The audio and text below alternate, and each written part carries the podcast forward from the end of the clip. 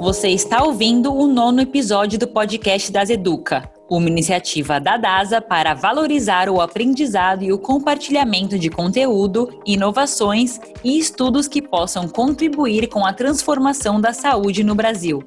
Se você quiser conhecer a programação das lives, assistir às videoaulas e saber as novidades, acesse o nosso site www.dasaeduca.com.br ou mande um e-mail com suas dúvidas e sugestões para dasa.educa@dasa.com.br. Queremos ouvir você para que juntos possamos construir um novo canal que tenha o propósito de gerar e fomentar conhecimento para o setor de saúde. Eu sou a doutora Fernanda Veloni e você está ouvindo o podcast das Educa.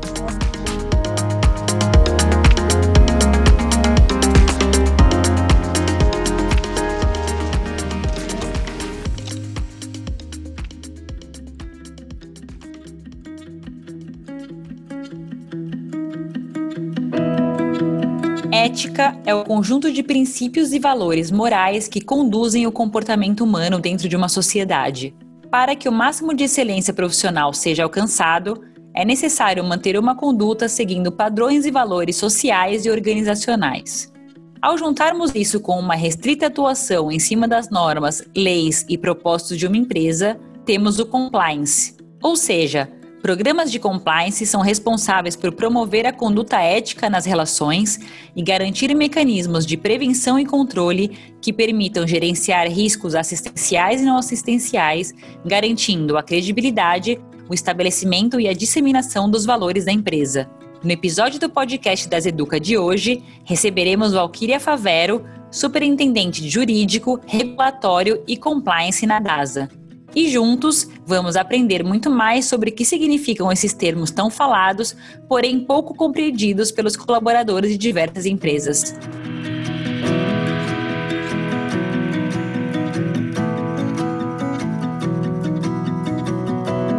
Olá, Valquíria. Primeiramente, gostaria de agradecer a sua participação aqui, por ter aceitado esse convite do Das Educa. Acho que aqui a gente já pode dar início, então, ao, ao nosso bate-papo. E relacionado a esse assunto, é que eu acho que a gente vai ter que começar bem do início mesmo, né? Para a gente ver se logo de cara a gente consegue dar uma clareada nesse assunto que é tão atual, todo mundo tem ouvido falar, mas que não é de um fácil entendimento, né? Então, Afinal, Valquíria, diz pra gente o que significa compliance. Bom, bom dia a todos. Primeiro, queria agradecer o convite da Das Educa, todos os colegas aqui que promovem a educação através do Das Educa. É, queria te agradecer aqui, é, Fernanda, Amanda, pela presença pelo, pelo convite. É, dizer que fiquei muito contente com a escolha do tema, né, em saber também que é, o nosso corpo clínico e o mercado tem se preocupado cada vez mais é, com o tema relacionado à compliance. Sou uma grande entusiasta do tema e acredito muito em relação ao compliance para a perenidade aqui da nossa sociedade, um ambiente mais justo.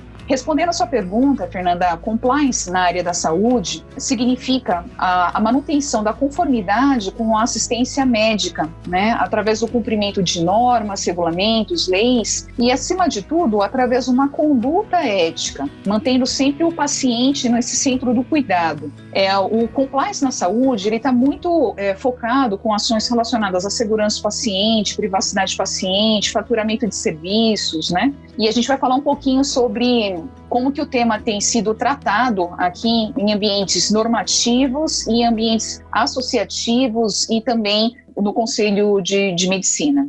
Legal. E assim, qual que é o principal objetivo quando a gente fala em implantação de compliance? Acredito que tem aí mais de um, né? Claro. É, você conseguiria listar, listar alguns dos, dos, principais, assim, dos mais importantes? O principal ambiente, o principal objetivo aqui do, do compliance, Fernanda, é justamente criar um ambiente de cultura justa na, na sociedade, né? E o que, que é isso? é um ambiente onde você consiga identificar, tratar os problemas, educar o corpo clínico, os colaboradores é, e educar a sociedade para a prevenção de riscos, riscos a, assistenciais. E na área da saúde, o que tem sido tratado né, pela ANAP são as fraudes operacionais, crimes licitatórios, corrupção, conflitos de interesse, fraudes em projetos de pesquisas, doações, assédios. Então, assim, para tudo isso, né, para o compliance sair do papel, é, acho que é necessário então engajar muita gente que está envolvida em toda em todo o sistema, né? Então, dentro de uma empresa, nós temos aí todos os colaboradores em todas as esferas, mas tem também todos aqueles que, que cercam esses colaboradores, né? Com as pessoas com quem eles se, se relacionam. Então, assim, trazendo para o nosso ambiente, sei lá, então, fornecedores, planos de saúde e, claro, por fim, os pacientes, né, que são é, nosso, o, o, nosso que fazem parte aí do nosso foco principal. Então, como que é possível fazer com que todos esses é, envolvidos entendam as normas regulatórias e os, e os propostos de cada empresa? Como fazer com que tudo isso chegue aí até o objetivo final? Primeiro lugar, aqui, a questão do, do nosso sistema normativo é, de compliance na área da saúde, ele não é um sistema é, completo e robusto. A gente, eu citei aqui algumas práticas, né, que são combatidas em, em termos de compliance na área da saúde, mas cada uma delas é tratada em, em normas esparsas e que dependem muito de uma interpretação. Né? E quando a gente fala em depender de interpretação, tem uma faixa aqui aonde é, tem algumas, algumas empresas que entendem que certa prática é correta e outra entende que é uma prática incorreta. Nós temos um limbo aqui, um espaço. E vou exemplificar para me fazer mais, mais clara, Fernanda, em relação a isso, né? Práticas em consultórios, né? O que, que é bastante claro que não se pode fazer? É, não se pode pagar um médico para que haja um impulso na prescrição de exames. Isso é, é norma do conselho, está bastante claro. Apesar de a, a, a gente ver ainda alguns players é, é, fazendo isso, isso é uma prática é, bastante clara e condenada. E quando eu ofereço uma vantagem indireta para esse médico, né, então eu não pago um rebate para ele, não pago uma propina diretamente, mas eu ofereço vantagens, dando cortesias para a clínica dele, dando é, coffee breaks, é, dando é, bens, né, ainda que sejam de menor valor. Isso pode ou isso não pode? E é esse tipo de prática que eu estou falando que em alguns setores é, o setor já se organizou e já colocou o que é prática correta ou incorreta. E no nosso setor, a gente não tem isso normatizado setorialmente, né? Então, há uma necessidade de se fazer um trabalho relacionado a isso para deixar essas práticas muito claras. É, no nosso caso, na, na, na DASO, a gente discute muito isso internamente com o time comercial para que tenha um posicionamento da organização. E como que você faz para que haja, então, o engajamento de todos os stakeholders, como você mencionou, né? Isso é um trabalho que é, precisa ser feito primeiro, né? Com uma abordagem nunca punitiva ou burocrática. Isso é um ponto que a gente trabalha muito dentro do compliance, desde o início na, na organização, porque a abordagem punitiva, é, primeiro que ela cria uma repulsa em relação à norma e cria um ambiente de medo. E a abordagem burocrática, ela não, não é vista como algo que, que gera valor. Então, esse é o primeiro ponto, né? Nunca ser é, punitivo e burocrático. E, é, ultrapassado esse ponto, quando se falar em compliance na área da saúde, sempre enfatizar que isso é, propicia um ambiente mais ético, um ambiente justo, um ambiente saudável, e que isso por si só é tudo que, o que nós, enquanto cidadãos, aspiramos, né? De viver numa sociedade onde você tenha essa, é, esse ambiente saudável, né? É, igualitário e justo, para que é, nós e os nossos descendentes também tenham esse, esse ambiente para vivenciar. É, então, quando a gente cria algum tipo de norma ou é, normatiza isso e acorda qual vai ser o posicionamento da organização em relação a essas matérias, a gente sempre procura divulgar esse posicionamento das políticas através de cartilhas, através do nosso Compliance Week e na disseminação dessas informações para os nossos fornecedores, conferindo aí esses documentos como anexos dos contratos, né? Sempre enfatizando as razões positivas que isso gera para todo o setor. Então existe todo um processo aí de disseminação de informação, né, para que ela chegue aí de fato na ponta.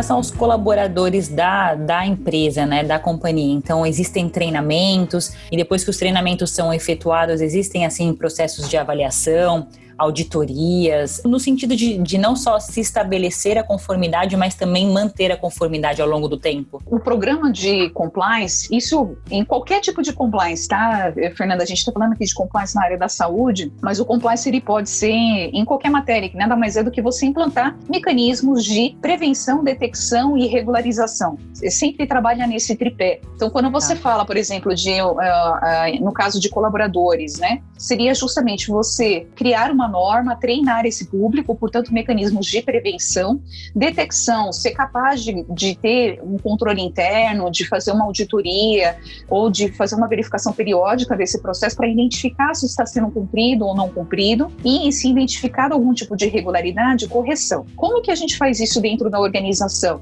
nós implantamos, não faz muito tempo, né, dentro da organização, uma área de controles internos e de riscos que acredito que vai trabalhar com temas relacionados aqui ao compliance na área da saúde dentro da matriz de riscos da organização, mas a gente atua muito na detecção é, via auditoria e na correção é, do que é identificado no canal de conduta, né? Então nós temos um, um canal onde qualquer pessoa pode reportar uma inconformidade para a organização, é o canal da conduta, e nesse canal da conduta, através das denúncias que chegam, é, é, isso é apurado e a gente corrige isso no, no, no processo, né? É claro que o, o, canal da conduta é uma das formas da gente é, vir a, a, a, detectar né, os temas. Tem muitas ocorrências que chegam para a gente através de dúvidas ou atra, através mesmo do, do, do nosso corpo de colaboradores, dos vendedores, né, que chegam e nos reportam é, os problemas que são identificados, inclusive no mercado, né, pelos outros players, né?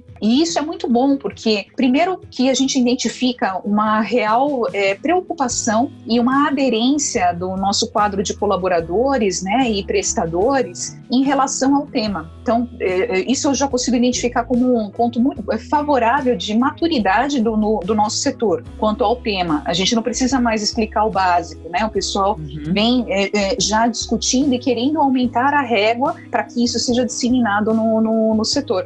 E a, as ações de correção nem sempre são simples, principalmente quando elas ultrapassam a fronteira da organização. Então, quando a gente estiver tratando de algo relacionado ao setor, a, a gente tem um, outros canais para serem abordados. Eu vou dar um exemplo aqui, até para oportunizar os nossos ouvintes do, do, do, podcast né, a conhecerem todos os canais. Quando a gente estiver então falando de DASA, nós temos o canal da conduta, mas setorialmente nós também temos um canal da conduta na Abramed. Então, se é, alguém tiver algum tipo de, de, de, inconformismo em relação a uma prática de, de algum player do setor, a denúncia pode ser realizada através do canal da conduta da Abramed, que inclusive pode ser feita de forma anônima, assim como no nosso canal da conduta, né? Isso oportuniza todo mundo a criar um ambiente mais justo, porque tem liberdade, tem canais para poder falar e sabe que a denúncia vai ser apurada, detectada e corrigida.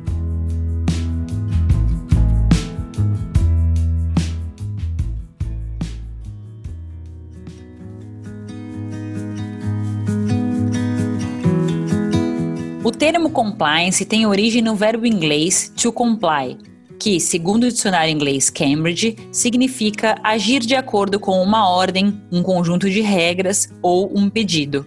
Ele surgiu há quase 50 anos atrás, junto da criação do Banco Central dos Estados Unidos, o Fed, e tinha como principal objetivo tornar o mercado financeiro um ambiente seguro, estável e flexível. Já no Brasil, demorou um pouco mais, Porém, a criação do COAF, Conselho de Atividades Financeiras, e a criação da Lei 9613 de 1998, de prevenção à lavagem de dinheiro, foram os pilares que regularizaram essa prática no nosso país. A partir de legislações e diretrizes setoriais, os órgãos reguladores se tornaram os responsáveis pela fiscalização dessas normas. Os padrões para a prestação de serviços foram estabelecidos e o foco nas regras da organização deixou de ser uma tendência e se tornou indispensável para que uma empresa possa se provar séria e honesta.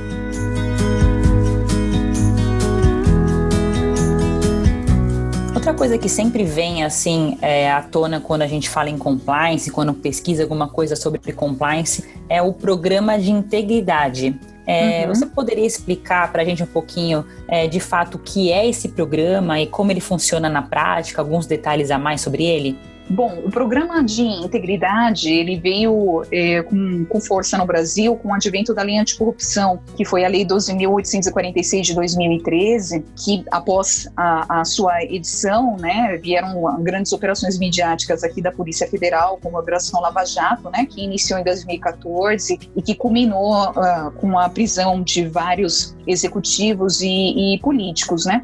Mas o que, que é essa lei anticorrupção? A lei anticorrupção, ela normatizou a questão da corrupção contra agentes públicos, trazendo uma responsabilidade da empresa e dos seus administradores por, por atos de corrupção contra agentes públicos. Né? O que ela inovou foi justamente trazendo essa responsabilização contra a empresa e seus administradores. Né?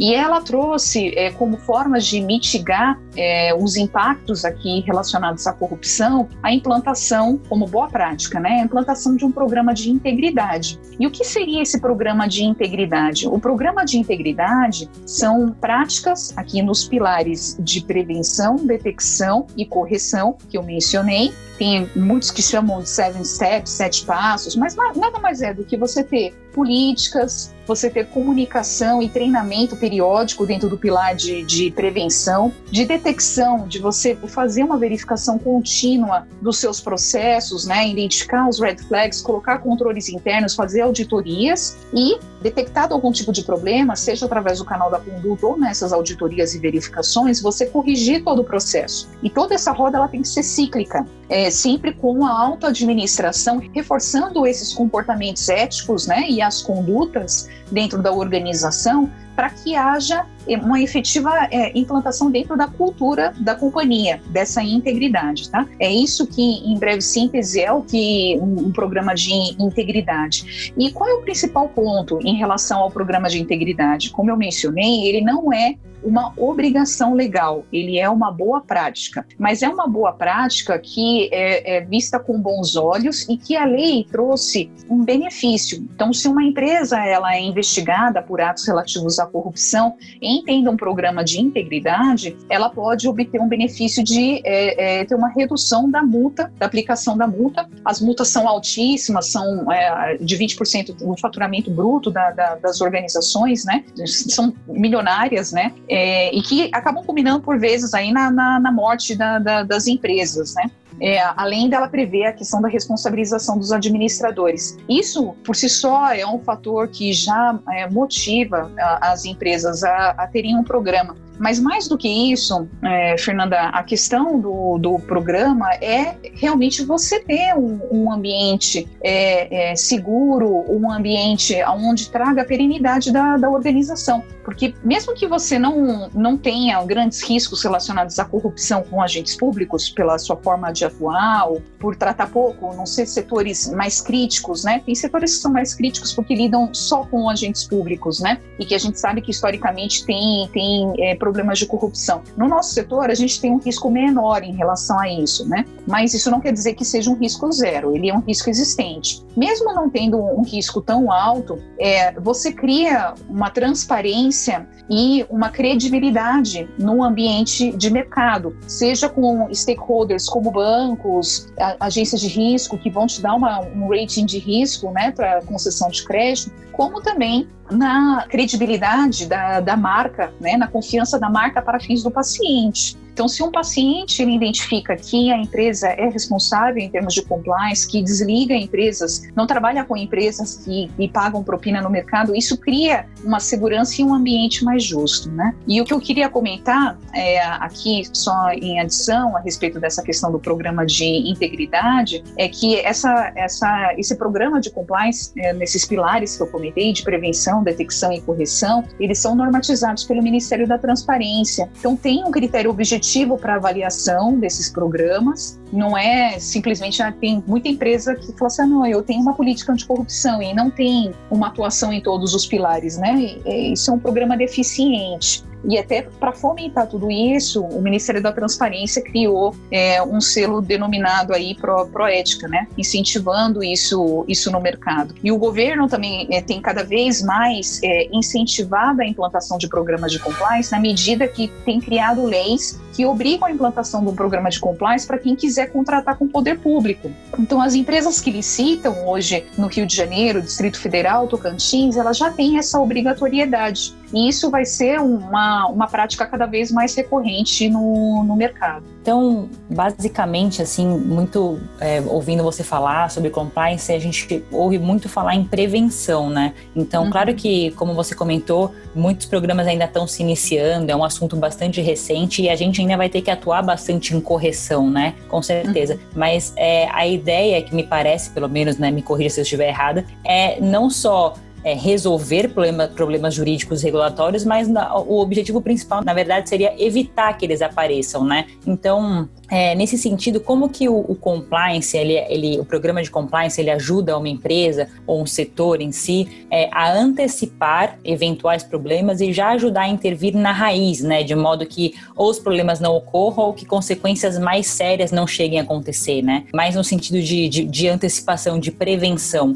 Como que isso uhum. pode acontecer na prática? É muito correta a sua percepção, Fernanda, e o programa de compliance é, adequado, ele de fato tem que despender a maior parte do seu, do seu tempo nas ações é, relativas à, à prevenção de educação, e de detecção, né, nessa detecção do, do que está eh, é, sendo feito em desconformidade para que haja uma correção é, a, a, tempo, né, antes da ocorrência do, do, do, risco, né, da efetivação do risco. E para que isso seja realizado, a roda ela precisa uh, girar com uma parte de definição do que é correto, do que não é correto, como eu mencionei, tem algumas questões que são é, zonas cinzentas, eh, formas de monitoramento desse processo, através de implantação de alguns controles ou de auditorias pontuais. Isso precisa ser, ser realizado para que o, o, programa seja uh, mais efetivo. E eu vou exemplificar aqui um, né, um, um exemplo para é, poder tornar isso aqui mais, mais claro. Uma prática de, de doação, de doação e de patrocínio na, na área da saúde. Isso é muito comum. É, é, então, a, o, o pagamento de eventos médicos para é, médicos. Vou dar um exemplo de indústria para facilitar, tá? As indústrias, elas é, comumente é, pagavam muito para médicos eventos e convenções médicas que é, muitas vezes nem tinham relação com, com a própria a área de atuação da, da empresa e era realizado fora do país enfim, tinha, tinha, era muito discutível aí a, esse tipo de prática, né? É, setorialmente, nós temos é, o, o, Instituto Ética Saúde. É, o, o, Instituto Ética Saúde ele foi é, criado pelo setor da indústria logo após o escândalo das órteses e próteses e é, tem por objetivo a autorregulação setorial, que é ético e de compliance, visando justamente deixar claro é, as ações que são passíveis de serem realizadas e as que não são passíveis de serem realizadas na área da saúde. Então, nesse exemplo que eu dei a respeito de convenções e, e palestras educacionais, há uma orientação do, do Instituto Ética Saúde do que pode e do que não pode ser realizado, assim como no caso de rebates é, e é, descontos, né? É, que são dados para médicos em entrega de amostras. No setor da medicina diagnóstica, nós não temos é, ainda uma norma relacionada às práticas que são diretamente ligadas à prestação de serviços de medicina diagnóstica. E o meu convite fica aqui para todos que se interessarem para me procurar, para que a gente possa construir uma proposta aqui do nosso setor, é, visando justamente a criação aqui de padrões que deixem claros sobre as condutas que podem e as que não podem ser realizadas. Né? É, hoje nós temos um posicionamento claro na DASA a respeito dessas práticas. O que é, não está tão claro, a gente tem o Comitê da Conduta, que é um canal onde a gente discute e aprova é, posteriormente, junto ao Comitê Executivo, o posicionamento da organização. Mostrando aí realmente o quanto é, a discussão é recente, né? o quanto ainda é, determinadas áreas ainda não têm exatas é, normas e regulamentações para seguir, né? Às vezes a empresa então ela, ela acaba construindo as suas próprias mas ainda sem uma determinada orientação do setor, é isso? É porque no campo da ética, Fernanda, o campo da ética não é norma, né? É aquilo que uma prática, uma ação, ela é, era aceita pela sociedade, com o passar do tempo se verifica que aquilo se torna imoral e ele se torna antiético. Quando ele se torna é, é, não aceitável algo repudiado, é, isso é, tem que ser é, normatizado. Às vezes você não tem um espaço de normatizar isso através de leis, porque tem que passar pelo Congresso, né? E os órgãos de, de conselho de classe nem sempre também são específicos em relação a padrões comportamentais éticos. Então abre-se um espaço de se é, determinar esses padrões no âmbito setorial através da autorregulação. Então a autorregulação, ela sim, ela é voluntária, é, mas ela é voluntária sempre observando esse ambiente ético e, é, em ultimato, né, a, a nossa ação finalística tem que ser o benefício e a segurança do paciente. Então, tudo aquilo que a gente considerar como uma ação que não é correta que pode é, é, culminar em, em ferir esse ambiente ético ou moral ou não dar a segurança às relações com os pacientes ou mesmo com as operadoras, porque muitas vezes até a ação pode ser boa para o paciente, mas ela fere a relação com a operadora, ela fere esse, esse equilíbrio que nós já discutimos tanto na área da saúde, né, dessa cadeia que nós temos que é fragmentada. Então, toda vez também ferir interesses de agentes aqui da, da, da cadeia, ferindo o sistema, ela também é uma, é, uma, é uma conduta que pode cair nesse âmbito do que é uma um, é imoral ou não aceito. E o caminho pode ser a autorregulação. Bem interessante é, essas suas explicações de agora, justamente por suscitar essa discussão, né, entre ilegal e imoral, né? Muitas vezes aí fica uma dúvida e acho que ter um, um departamento aí de compliance específico, acho que realmente pode ajudar muito nessa questão, né? Sim, porque mais do que uma discussão uh, legalista, o que a gente chama em, em direito, né, é, tem uma, uma expressão em latim de ipsis literis, ao pé da letra, a gente tem que olhar as questões de uma forma mais ampla, Fernanda. E o, o mercado avalia e, e, a segurança da nossa organização, o paciente escolhe a nossa marca, é, não só por uma questão de cumprimento às, às leis, mas também por uma questão de conduta, né? Como que nós agimos? é, dentro e fora da organização. É uma forma correta ou incorreta? Isso é o campo da moralidade, da ética, né? Então a gente não pode se, se aproveitar somente de uma interpretação estrita legal para algumas condutas. Essa discussão da ética, ela tem que vir é, sempre acompanhada, porque ela, no final das contas, ela vai impactar em todo o sistema, né?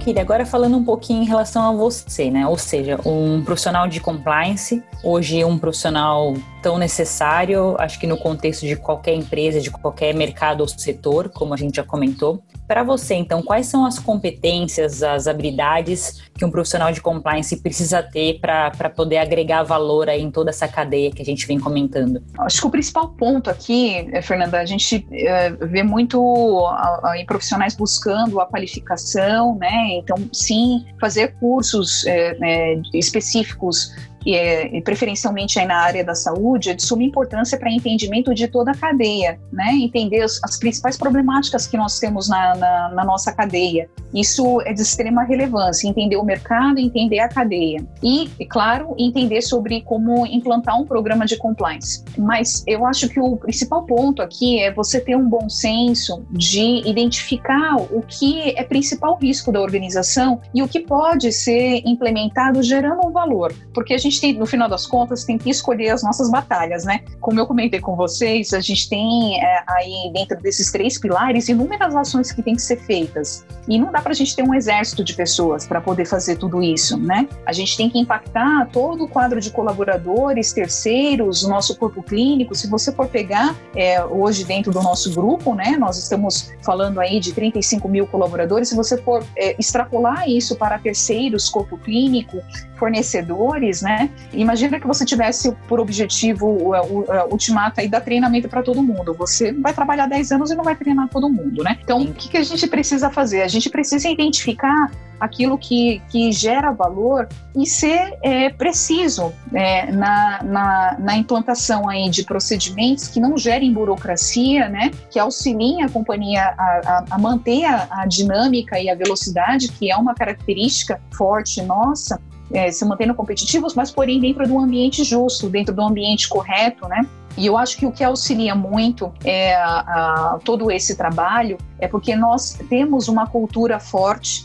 na, na organização. É, é, isso foi um dos pontos que sempre é, me saltaram os olhos como sendo um dos pontos mais favoráveis dentro da DASA. Né? Nós temos é, um corpo diretivo muito ético, muito correto, e isso acaba é, fazendo com que é, o ambiente dentro da companhia foque esse tipo de conduta, porque as pessoas, os líderes, acabam escolhendo pessoas que sejam aderentes a essa cultura, né? pessoas éticas, pessoas corretas. Tem desvios? Claro que tem, mas eles são menores é, quando se tem esse foco, né? E eu, eu, eu vejo que na DASA nós temos muito esse foco desde a seleção das pessoas e quando detectado, por exemplo, que um colaborador ou às vezes um terceiro não age em conformidade com a cultura e com as práticas, né? Não fazer diferenças em relação à decisão, à tomada de decisão que, que é importante? É, é que o, o, que a gente chama de, de praticar aquilo que é falado, né, walk the talk. Quando um líder ele é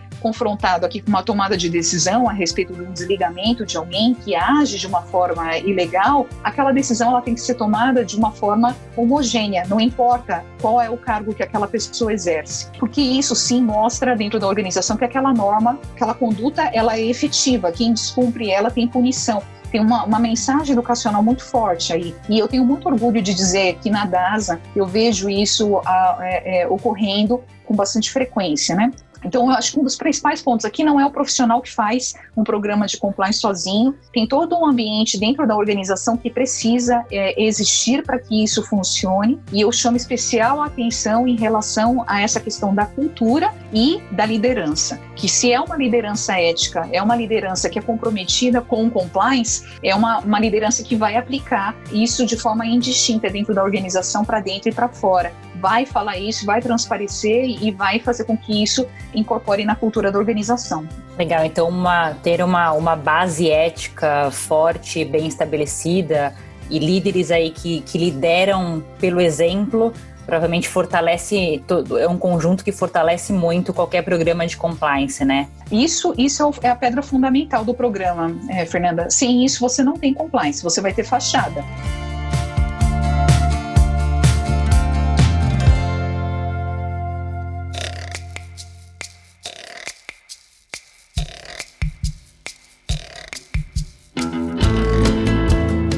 Agora, para encerrar aqui, encaminhando para o final, acho que praticamente todos os nossos episódios têm sido finalizados da mesma forma. É, enfim, a, a, pandemia, né? Acho que a pandemia, obviamente, impactou a rotina e as prioridades de todo mundo. E com vocês não deve ter sido diferente. Então, em termos de, de compliance, como que isso impactou para vocês? Vocês tiveram que fazer muitas adaptações, mudar as prioridades? Como que, que foi ou tem sido isso? Sim, a pandemia, ela trouxe aqui muitas, muitas né?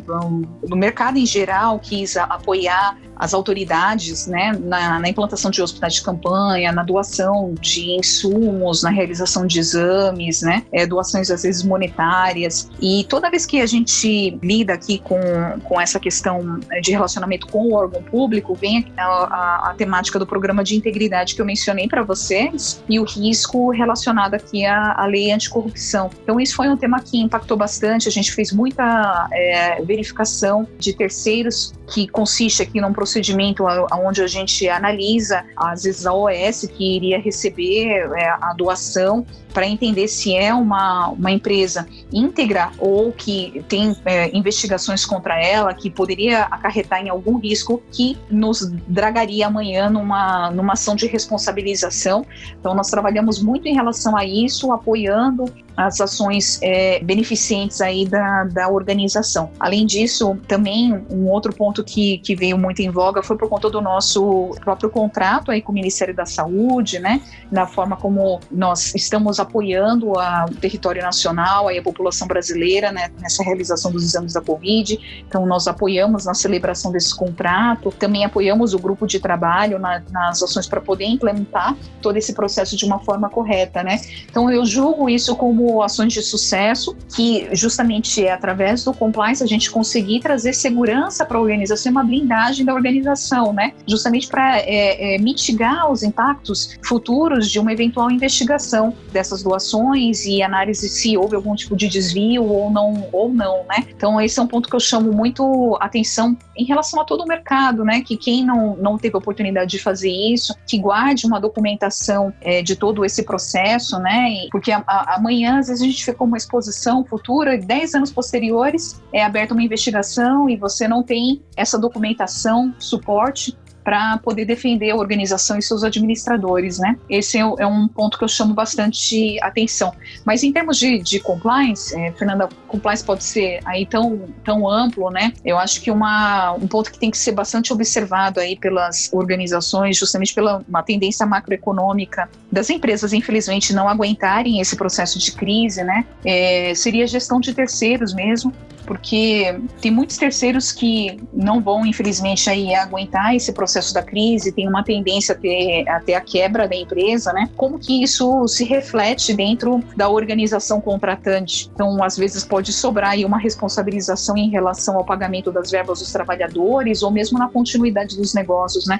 Eu acho que esse é um risco forte de ocorrer a, a, a partir agora desse segundo semestre. Então, mais até, é, não mais, né? Mas não só o impacto impacto em compliance, mas impacto, é, impactos legais, em, em, direitos, né, etc., que a, a pandemia trouxe. Então, em gestão de terceiros mesmo, sabe, Fernanda? Tem empresas que têm programas de compliance focado em gestão de terceiros, porque isso é um risco latente da, da, da, do setor, porque tem muita terceirização, né? No nosso caso, a gente tem, claro, né, é, fornecedores e terceirização, e acho que esse é um, um ponto que tem que ser trabalhado também. Legal, até complementando aqui seus, seus comentários comentários, eu relembro os nossos ouvintes que nós tivemos uma live em maio, né, Valquíria, com você e com a Marília Bortolotto. A gente falou também sobre a Covid-19 e os impactos em leis, direitos médicos e, enfim, não necessariamente sobre compliance, mas sobre outros, outros temas também bastante interessantes. E quem quiser relembrar, essa live está disponível no nosso canal do YouTube. Fica o convite para revisitar aquele bate-papo que foi, foi bem interessante. Bom, Valkyrie, acho que nós encerramos por aqui. Agradeço muito a sua participação, sua disponibilidade. Você trouxe muita clareza para gente sobre esse assunto, sobre compliance na saúde. Comentamos aqui em vários momentos o quanto a disseminação da informação é importante e eu acredito e espero que esse podcast acrescente bastante nesse sentido e, e, facilite ainda mais a comunicação. Muito obrigada. Bom, eu que agradeço aqui, Fernanda, mais uma vez, a você, a toda a equipe do Das Educa, a todo o nosso corpo clínico, ouvintes aqui, colaboradores, né? Mais uma vez, eu coloco à disposição a área do, do, do compliance para qualquer dúvida, qualquer troca de ideias, é, qualquer sugestão que vocês tenham a respeito de como tornar essas, essas é, normas mais claras, mais efetivas, do que funciona, do que não funciona. Eu adoro conversar com, com todo, todos né, a respeito do tema. Comentei que somos aqui grandes entusiastas e que a gente quer efetivamente que esse programa ele seja sólido, funcional e que gere valor para a companhia. Né? Então eu agradeço muito a oportunidade de estar com todos vocês aqui e desejo sucesso a todos. Obrigada, Valquíria. Muito obrigada.